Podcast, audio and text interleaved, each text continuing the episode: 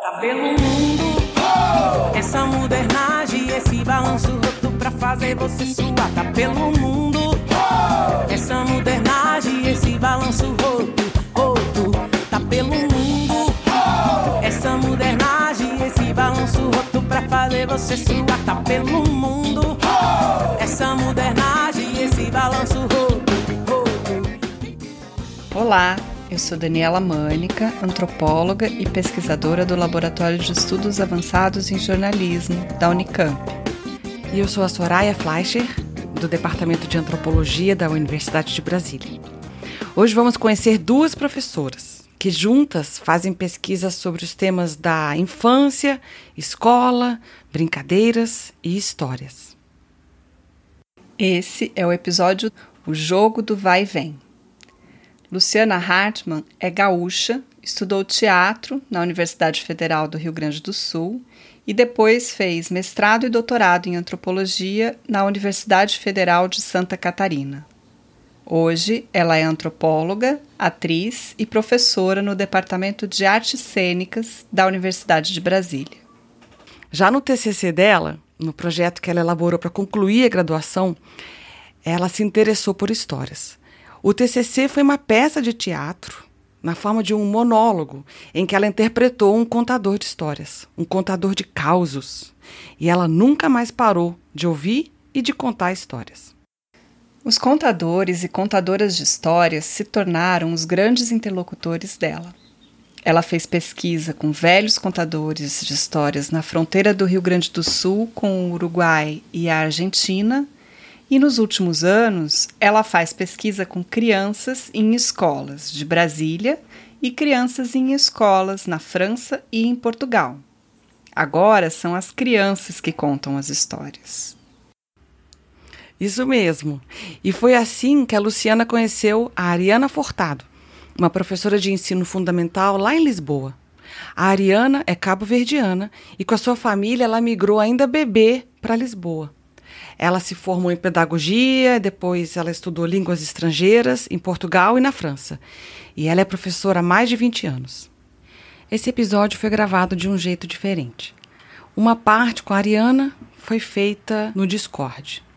Uma outra parte com a Luciana foi feita ao vivo, eh, presencialmente no espaço aberto, é, e tem um pouco de ruído do lado de fora. E depois com a Dani foi gravado no Meet tempos de radiofonia na pandemia. Ao longo do episódio, vocês vão ouvir trechos da Rádio Pavão, um projeto criado e dinamizado por Silvia Gonçalves, professora justamente na Escola do Castelo.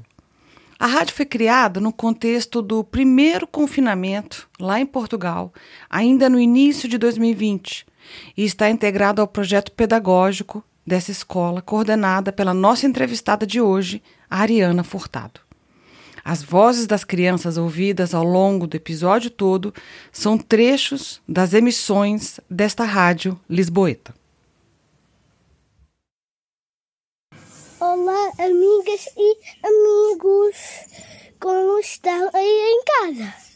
Tenho saudades vossas, por isso partilho um bocadinho uma música de que gosto Saudade, saudade, saudades tenho dos meus amigos. Tenho saudade dos meus amigos, da minha professora. Tenho saudades da escola, dos pavões da escola. E tenho muitas saudades, saudades, saudade, saudade dos meus amigos, tem saudade. Você quer falar sobre criança, não dá para começar com uma citação de um adulto. Você tem que começar com a voz da criança. São estratégias de escrita mesmo, de apresentação. Ótimo. Bora falar de criança? Professoras, escolas? Como é que tudo isso começou, Luciana? Vamos lá. Então eu vou para Portugal, né, para fazer essa pesquisa o meu supervisor lá, o professor que, que me recebeu lá é um parceiro que trabalha com antropologia da performance, uh, também com militância e performance, movimentos sociais, que é o Paulo Raposo. O Paulo Raposo, por sua vez, tem uma filha tá, fez sete anos de idade, Pilar, que estava no primeiro ano numa escola pública. Quem era a professora da Pilar? Ariana.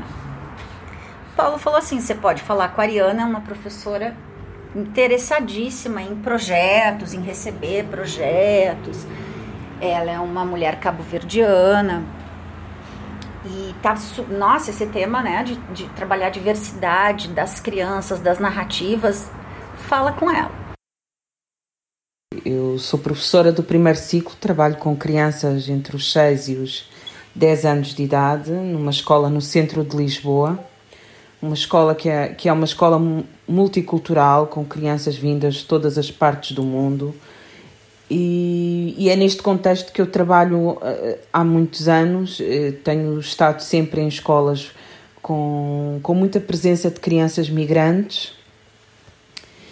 Portanto, eu própria fui e sou uma adulta migrante. Nasci em Cabo Verde, vivo em Portugal desde os 15 dias um, há 44 anos, sou formada em português-francês. Uh, a maior parte da minha família emigrou para a Europa, nomeadamente para a França, e a minha mãe e o meu pai para Portugal. Uh, comecei o meu percurso no ensino precisamente em França, em Lyon, fui professora em Lyon e, e depois voltei para Portugal, só fiquei um ano as saudades eram muitas e, e, seriam muitas se eu tivesse decidido ficar em, em, em França. A Ariana trabalhou em muitas escolas, em vários bairros e com vários perfis de estudantes.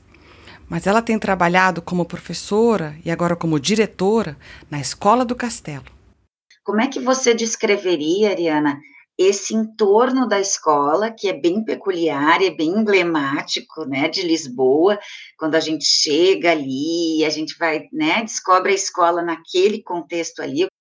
É, é a escola que parece uma casinha ali naquele bairro do castelo e o som mais ouvido naquela, naquele bairro é o som das crianças na escola primária uh, a brincarem e a terem aulas, porque é um, uh, o, o bairro do Castelo São Jorge é um bairro muito envelhecido em termos populacionais, portanto, o, o bairro onde está a escola em si é um bairro, mesmo no centro de Lisboa, onde fica o Castelo de São Jorge, que é o monumento mais visitado de Portugal. As pessoas que lá habitavam, que são sobretudo pessoas Uh, com alguma idade, muito pouca gente nova, porque era, é considerado um bairro muito caro, portanto, em termos económicos, porque é mesmo no centro de Lisboa, uma zona muito, muito encarecida, que, que se tornou cara com o turismo na, na cidade, e só lá ficaram as pessoas que já viviam lá há muito tempo. É um bairro muito, muito pitoresco, muito, muito bonito, as casas baixas, uh, muitas tradições lisboetas antigas. E até ao início da pandemia, a vida naquele bairro eram as crianças misturadas com os muitos turistas e misturadas com os velhotes, as pessoas de idade, uh, do bairro. E o muito comércio para turistas. E com o início da pandemia, desapareceu o turismo. Uh, desapareceu totalmente. Portanto, ficaram os idosos fechados em casa, praticamente, saem muito pouco para os cafés e, uh, e as crianças. Portanto, a escola transformou-se assim em algo muito importante para este bairro, porque é sinal de vida. É onde estão as crianças, é onde está o futuro e é onde está o barulho e, e as, os velhotes do bairro dizem uh, que o som daquelas crianças durante o dia faz-lhes a, a, a, alegria dos dias porque efetivamente está uma cidade muito transformada. Está triste, não, não se vê ninguém, falta movimento, falta ouvir as crianças, falta ouvir tudo, não, não se ouve nada, nada, nada. Está um deserto. A falta do barulho das crianças logo de manhã e à tarde quando saem. Sente, sente, as crianças fazem, fazem a festa. Brevemente vão para a escola outra vez. Isto tudo vai passar, espero que rápido, não é? E a seguir cá estamos todos no castelo à vossa espera. Vou fazer uma festa. O castelo está muito calminho, está à espera de vocês. Vocês é que dão a vida aqui ao castelo. Uh, espero que voltem todos brevemente e que cheios de vontade de voltar para a escola. Ariana, e aí, se eu entrar pelo portão da escola e chegar à porta da sua sala de aula, o que, que eu encontro? A porta é de vidro, portanto, quem está de fora consegue espreitar para dentro e ver a disposição da, das cadeiras. Eu costumo trabalhar sempre em U para que eles possam ver-se uns aos outros. Uh, quando se entra na minha sala, vê-se um, um grande cordel que eles fizeram, portanto, um autorretrato deles próprios que está nesse cordel. Conta pra gente, Ariana, como é que tem sido essa experiência de receber crianças de todos os continentes? O facto de, de nós sermos uma escola com bastante diversidade. E eu digo que é uma, uma das maiores riquezas, porque eu não, não, não quero generalizar, claro, mas uh, muitas pessoas não lidam muito bem com esta diversidade, não lidam muito bem com uh, as possibilidades que o facto de estarmos a trabalhar com crianças que provêm de, de diversas realidades diferentes, uh, pessoais, socioeconómicas, culturais e, e para mim é muito claro. Portanto, tudo é uma possibilidade. Tudo. E o facto, o que me levou a querer ficar nesta escola foi precisamente o facto de uh, ali eu trabalhar com crianças, eu poder ajudar crianças, poder ajudá-las a encontrar um lugar na sociedade, um lugar no, no, no espaço onde, onde, elas vivem, uh, crianças muito diferentes, e a turma, esta turma que eu tenho é uma turma assim, é uma turma que é um espelho desta realidade. Uh, temos muitas crianças uh, de origem asiática, algumas até que já nasceram em, em Portugal, provenientes do, provenientes do Nepal, do Bangladesh, da Índia, do Paquistão, crianças provenientes do, do, do continente africano, das antigas ditas colónias portuguesas, Cabo Verde, Angola, Guiné-Bissau, crianças provenientes da Europa também, de outros países, de Itália, França, Espanha. E elas encontram-se todas ali. E, e elas não se sentem diferentes umas das outras. Porque, no fundo, vivem e querem viver o momento delas, que é a infância. Escola vou ficar alguns anos a aprender, a crescer como pessoa, a lidar para receber, construir o meu futuro na minha segunda casa. Aprender e ensinar, saber ser e saber estar nesta minha caminhada, no sentido do saber, lado a lado com os amigos, eu sei que poderei vencer. O que, o, que, o que eu tento fazer com elas é um trabalho de autodescoberta da cultura que elas transportam, que muitas vezes elas sentem-se obrigadas a a reprimir, sobretudo os alunos de, de origem chinesa, uh, têm, têm muita dificuldade na, na integração plena. E isso até começa, eu dou-vos um exemplo, nos nomes. Muitas vezes vão à procura de nomes portugueses para não se sentirem ridicularizados no, no espaço escolar.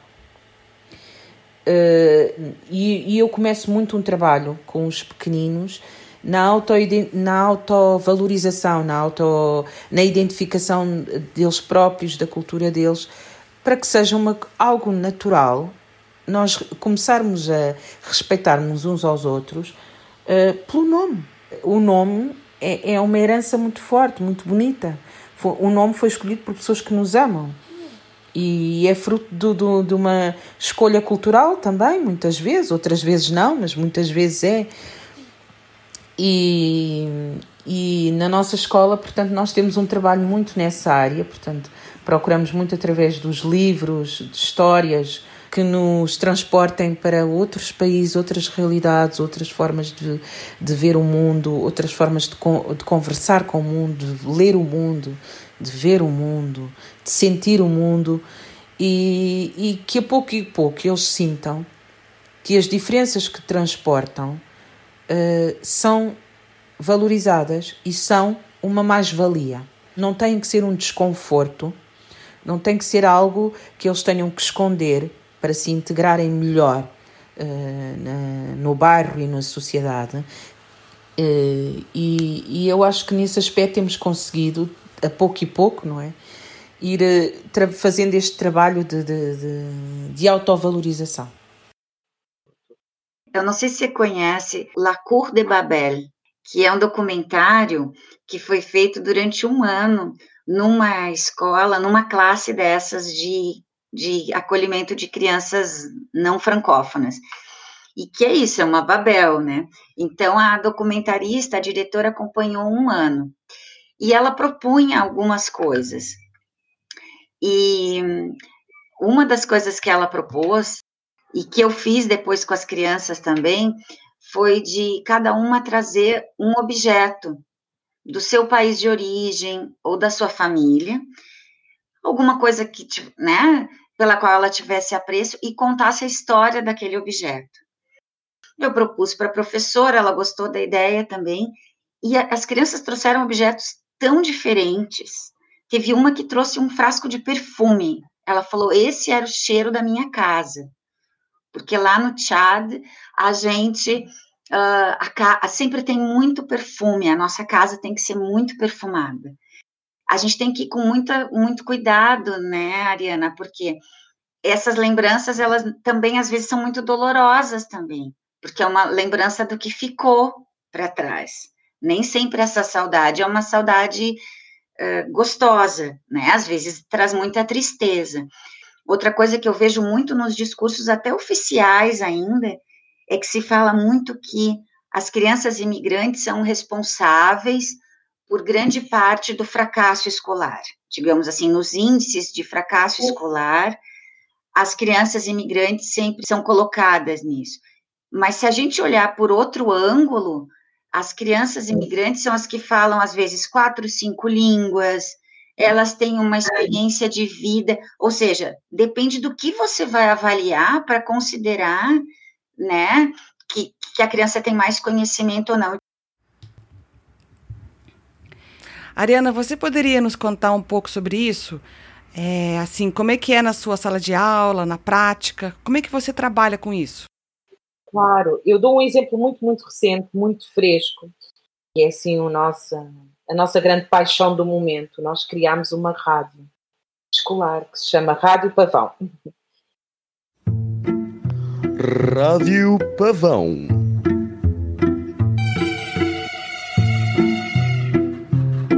Fica em casa, ir para a rua, não. Bom dia, Rádio Pavão. A professora Silvia Gonçalves nos contou que o nome da rádio surgiu no último dia de aulas, antes do confinamento, antes de sequer sonharmos com a ideia de ficarmos fechados em casa por tanto tempo. Ela saiu da escola, o gravador estava na mão, ela avistou um pavão no fundo da rua, ali perto. Daí ela foi lá, esperou até o pavão é, cantar, né? Até ele fazer o seu barulho característico. Daí foi automático, segundo ela. Batizaram a rádio como Rádio Pavão. E o pavão que a gente vai ouvindo ao longo do episódio de hoje é justamente esse do bairro do Castelo. E, e no fundo, para mim, a rádio foi também uma forma de tirar a imagem. Porque eu estava-me a sentir saturada com aquela imagem eh, com aquela imagem que eu tinha da imagem de ter que dar aulas através do computador e olhar para eles e às vezes a, imagem que eu via não era aquilo que eu sentia e eu queria ouvir as vozes só. E, e eles também, pronto, eles não, eles não sei, nem tanto, porque eles adoram, como nós sabemos, esta história de, do, do computador e tudo. Mas eu, enquanto professora, fez-me muita falta ter só as vozes, só os, as vozes deles. E vamos fazendo rúbricas e diversas atividades para a rádio. Não sei se me entendem quando eu falo de rúbrica, um espaço, um espaço um espaço na rádio, perdão, um espaço dedicado a, a vários temas diferentes. A música, a entrevista, a, a participação dos pais e por aí fora. E as crianças migrantes têm encontrado na Rádio Pavão uh, espaços para, para elas uh, apresentarem aquilo que elas são, aquilo que elas gostam, uh, os países de onde vêm, através da música, passando muita música do, do, do país delas e através da língua, levando. Há uma, um espaço que é precisamente dedicado, é uma espécie de tradução, não é? Elas dizem palavras na língua de origem e depois dizem o termo equivalente em português. Pronto. E, e isso nota-se um, um brilho diferente no olhar porque de repente a língua delas deixa de ser uh, um obstáculo e passa a ser algo que é valorizado, que é entendido como muito importante, como parte de, mas que tem um equivalente também na língua portuguesa.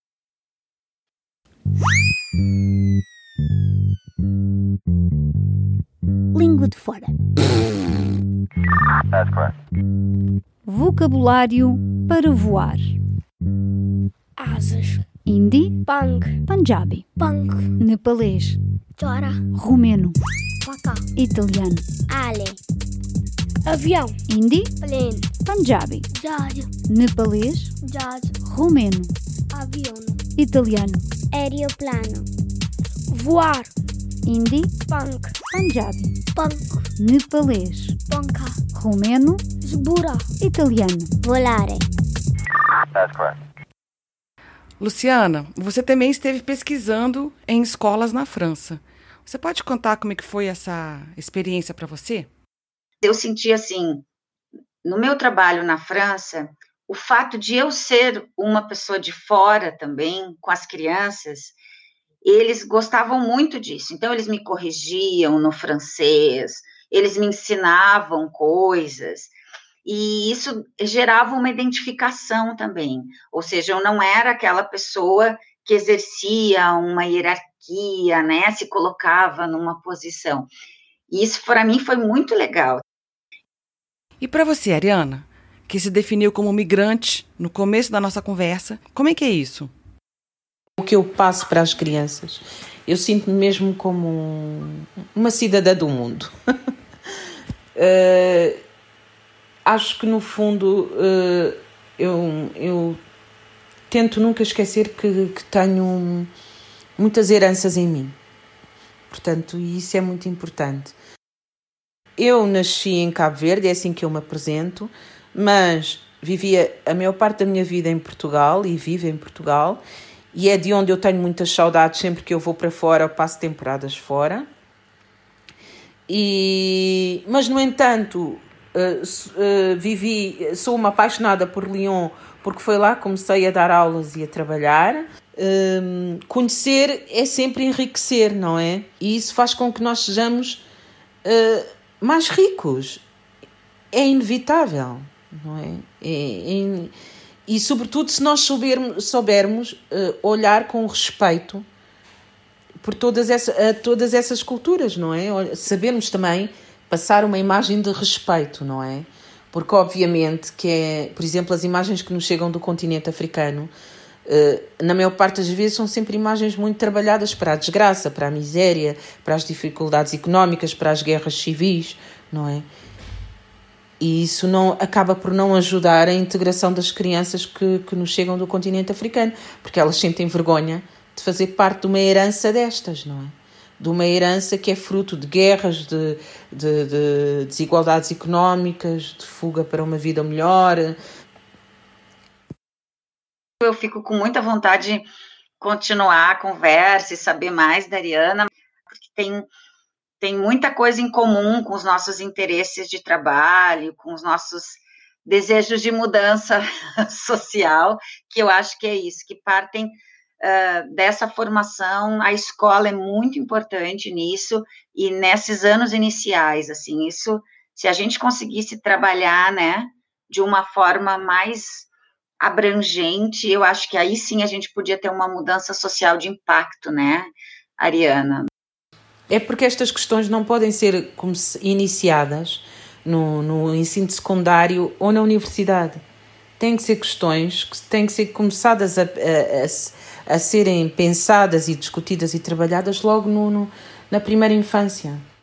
Bem quer, mal me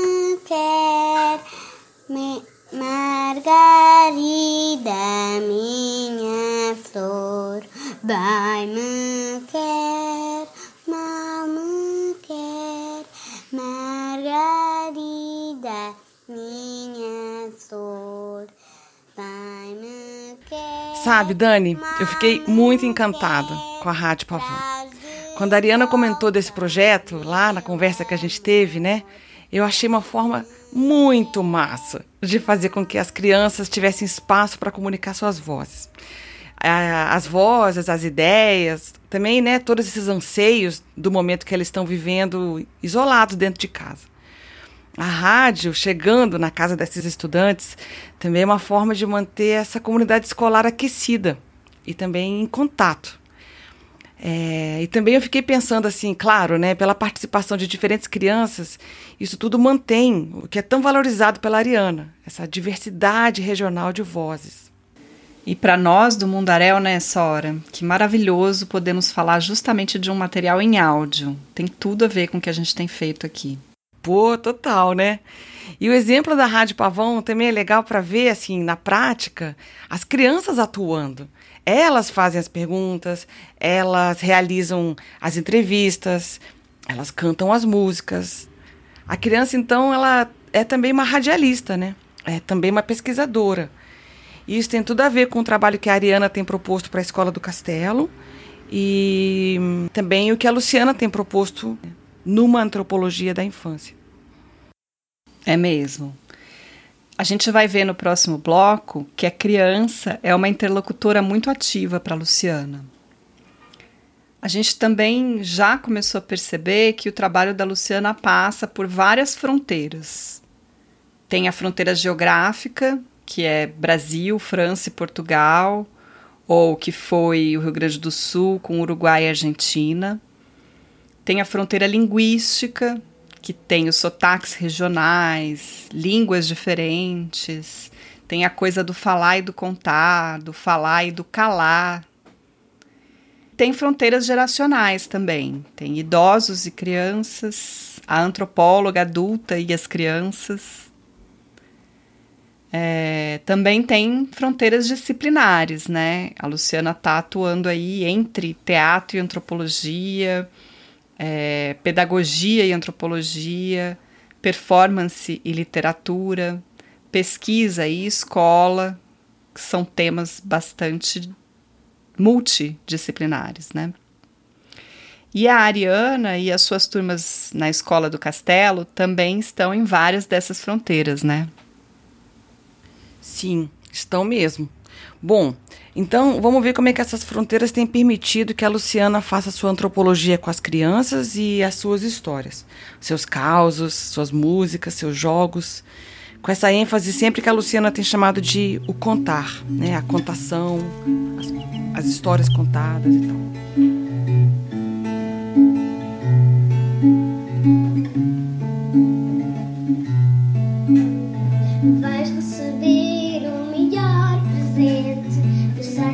misty man.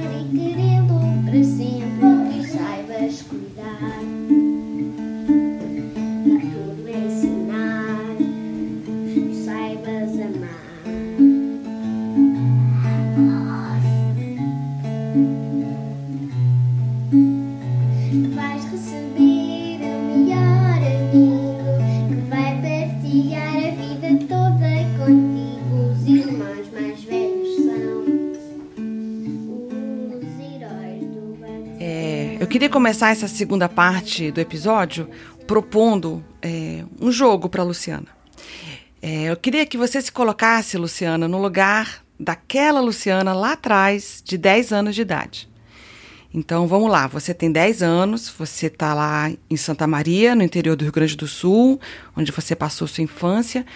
Você está lá na sua escola pública, onde você estudou, e aí um dia chega uma antropóloga para fazer pesquisa dentro da sua sala de aula. Ela chega, ela se apresenta, ela propõe alguma coisa para sua turma, e aí você volta para casa, na hora de almoçar com a sua família. Como é que você conta essa história da antropóloga chegando na sua escola? Deixa eu pensar. É, eu ia dizer, mãe, teve uma pessoa lá, não entendi bem o que, que, ela, é, o que, que ela faz, mas ela ficou fazendo umas perguntas lá pra gente e eu fiquei muito curiosa. Fiquei muito curiosa com ela. Tem um negócio de anotar, de caderno. Ela disse que vai dar uns cadernos pra gente. E eu tô louca pra ver que caderno ela vai me dar, se eu vou gostar e o que, que é para anotar. Ela disse que é pra gente pesquisar coisas. Anotar, eu tô pensando já, não entendi muito bem o que, que é. Mas eu tô pensando o que, que eu posso anotar da minha vida, das coisas que a gente vê aqui, das histórias. Eu falaria para minha mãe que eu ah, fiquei pensando nas histórias do meu avô, que eram umas histórias muito loucas, que às vezes não terminavam, que ele se repetia, mas eu adorava as histórias dele. A primaiada toda fugia do meu avô. e eu ficava ali olhando para ele porque tinha alguma coisa que não era a história em si, né? Que era a maneira dele contar, que é um, um acolhimento, né? O contar é um é um convite, assim, vem compartilhar comigo de alguma coisa, né? Tipo, ah, vamos tomar um chimarrão junto, é, vamos, vamos contar uma história junto? Você quer ouvir o que eu tenho para te contar? Eu ia ficar muito curiosa com essa pessoa.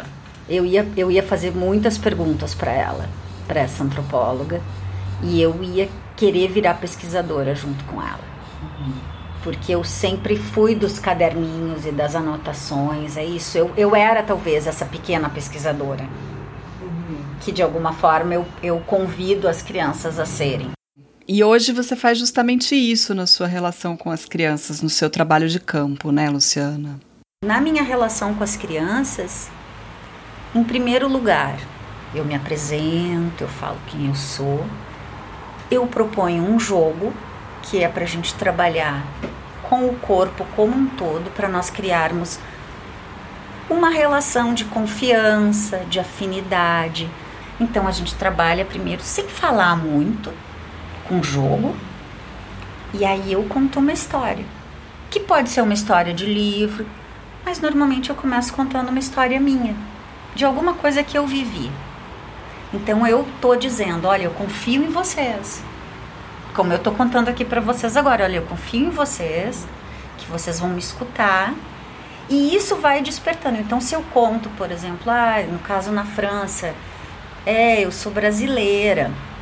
Eu venho lá do sul do Brasil, aí eu mostro num mapa e eu vou contando alguma coisa. Às vezes eu não preciso terminar de contar e alguém diz assim: Ah, mas eu também moro no sul, eu vim do sul da África. Entende? Então, são essas conexões do vai e vem mesmo. Mas como você atua como pesquisadora dentro da sala de aula? Eu não faço necessariamente uma pesquisa etnográfica de observação participante. Não. Eu sou uma professora de teatro. Eu sou uma, uma pessoa que está disponível para o jogo, então eu vou propor coisas também. A gente tem chamado isso, os, os meus estudantes têm ajudado nesse processo, a gente está chamando de, de pesquisa etnográfica propositiva.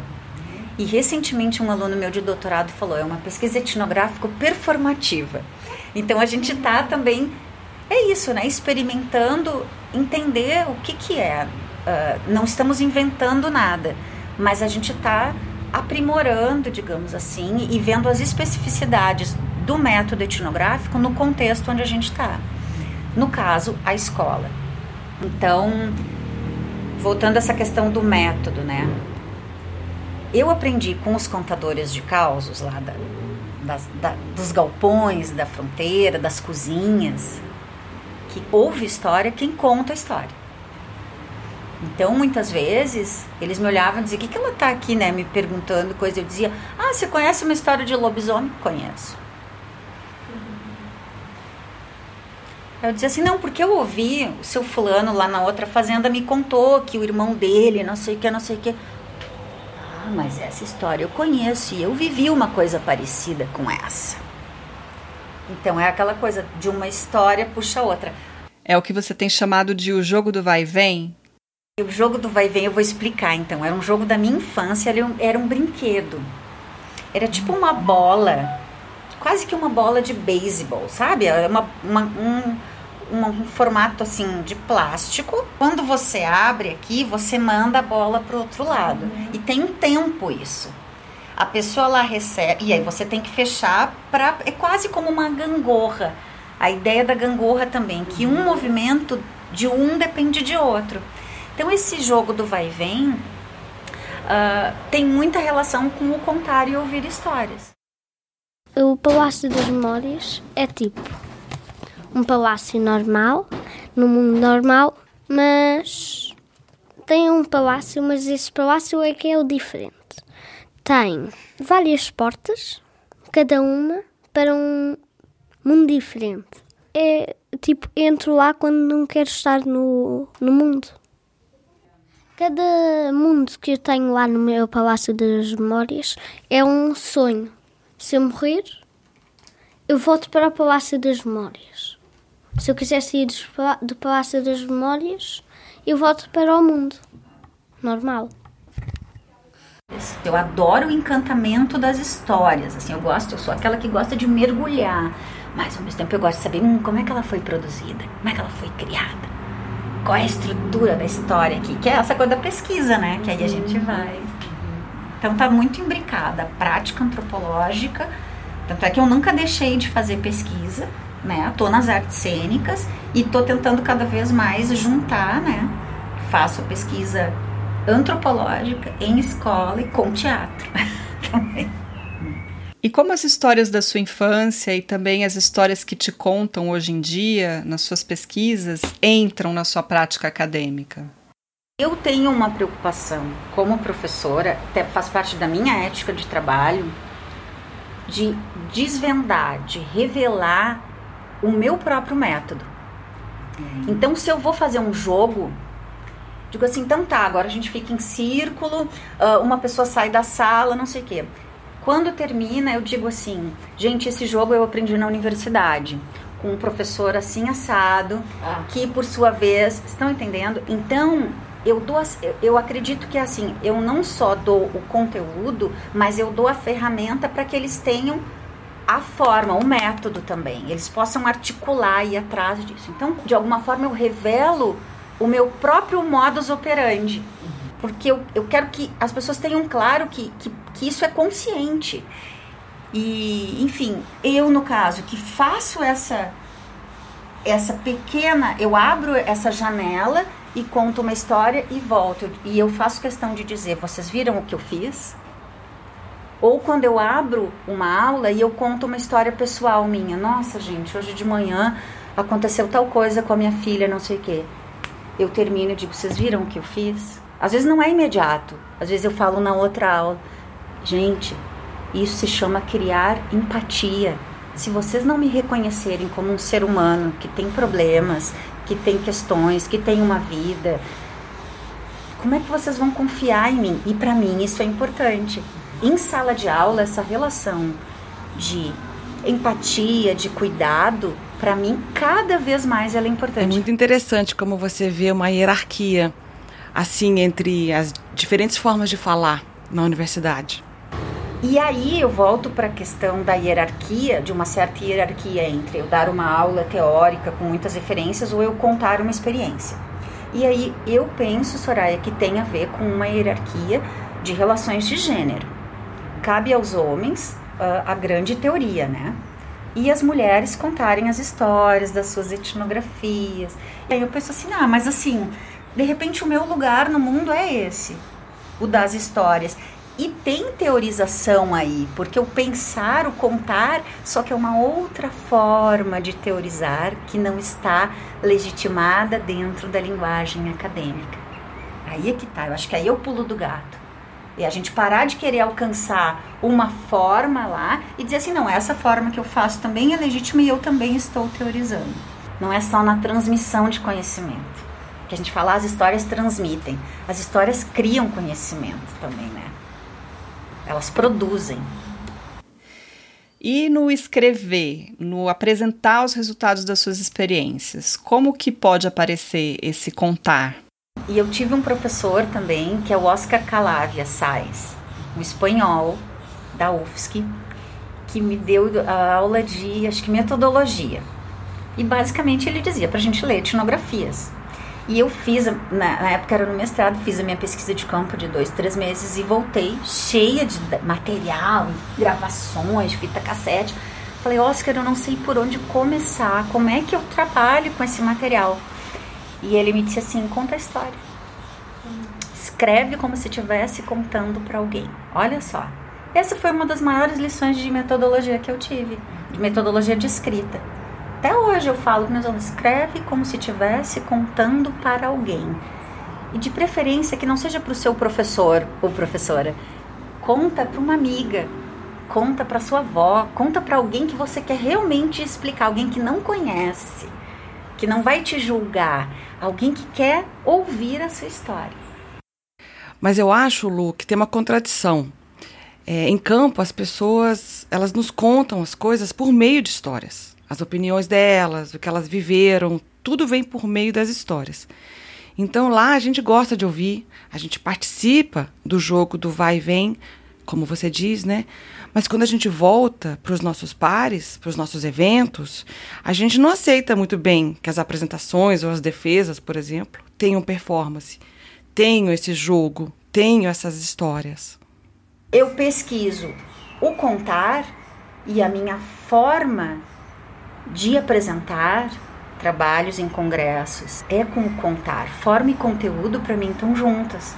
Eu não posso pesquisar performance e chegar e ler um paper. Eu que vinha do teatro, eu comecei a trabalhar com antropologia da performance. Então, assim, para além da questão do conteúdo, do que estava sendo narrado, eu sempre tive muito interesse na questão da forma, do como está sendo narrado, qual é o contexto de narração como é que se dá esse evento de performance, que tem uma questão do corpo, da voz, da entonação, das pausas. O silêncio compõe a performance. Então, num texto, como é que eu vou descrever o silêncio num texto? Silêncio. O silêncio é ficar sem falar. Acho que pensar no silêncio é uma das coisas que eu faço menos. Só faço quando estou no quarto no quarto a ver YouTube a jogar. Aí eu penso, vou ficar em silêncio para conseguir ouvir. Então eu faço silêncio, eu sei que ele existe. Olá, Rádio Pavão. Olá, meninos. Já reconheceram a minha voz? Sim, sou eu, a professora Ariana. Como estão? Eu espero que estejam a viver estes dias com muita calma, muita alegria e, acima de tudo, serenidade. Muito, muito em breve vamos todos, todos ver-nos naquele grande pátio da nossa escola e darmos todos um grande abraço. Estou cheia de saudades vossas e guardo na minha memória todas as caras dos alunos da Escola do Castelo. Rádio Pavão.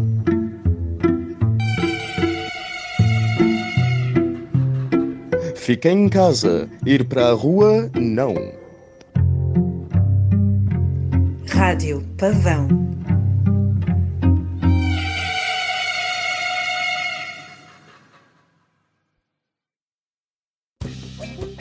Esse foi o 13 terceiro episódio do Mundaréu, o quinto episódio dessa segunda temporada. Eu gostei muito de produzir um episódio sobre antropologia, sobre escola e sobre crianças. E eu achei muito lindo ouvir ao longo de toda essa conversa as vozinhas infantis da Rádio Pavão. A Ariana tem toda a razão. A diversidade é um tema que deve ser tratado desde muito cedo. Eu quero agradecer a todas as pessoas que participaram desse episódio. Primeiro, eu quero agradecer a Luciana Hartmann, que nos apresentou, a professora e diretora da Escola do Castelo, Ariana Furtado. Depois, as crianças todas que apareceram nos trechos da Rádio Pavão.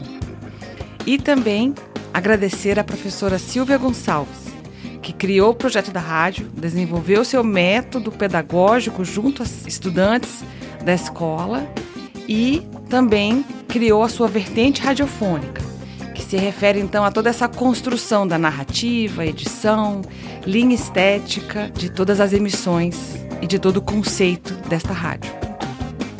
Agradecemos a turma que montou esse episódio.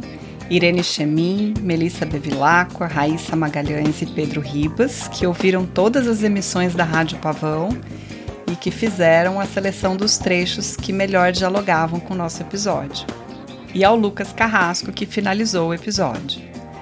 A Irene e a Mel, inclusive, participaram da conversa prévia lá em Brasília em novembro de 2020. Também agradecer todos os apoios que o Mundaréu recebe. No caso da Unicamp, é, recebe apoio do PIBIC, do SAI e da PROEC. E no caso da UNB, recebe apoios do PIBIC, do SEAD e do Departamento de Antropologia. Você encontra materiais extras sobre o episódio no nosso site mundarel.labjor.unicamp.br e nos sigam nas nossas redes no Instagram, Twitter e Facebook, podcast Mundarel. O Mundarel faz parte da Rádio Queri Queri, que é uma rádio de vários podcasts de antropologia. Para conhecer, é só ir no www.radioqueriqueri.org. Até mês que vem. Tchau, Dani. Tchau, pessoal. Até lá. Tá pelo mundo essa modernagem, esse balanço roto pra fazer você suar. Tá pelo mundo essa modernagem, esse balanço roto, roto, tá pelo mundo. Essa modernagem, esse balanço roto pra fazer você suar, tá pelo mundo. Essa modernagem.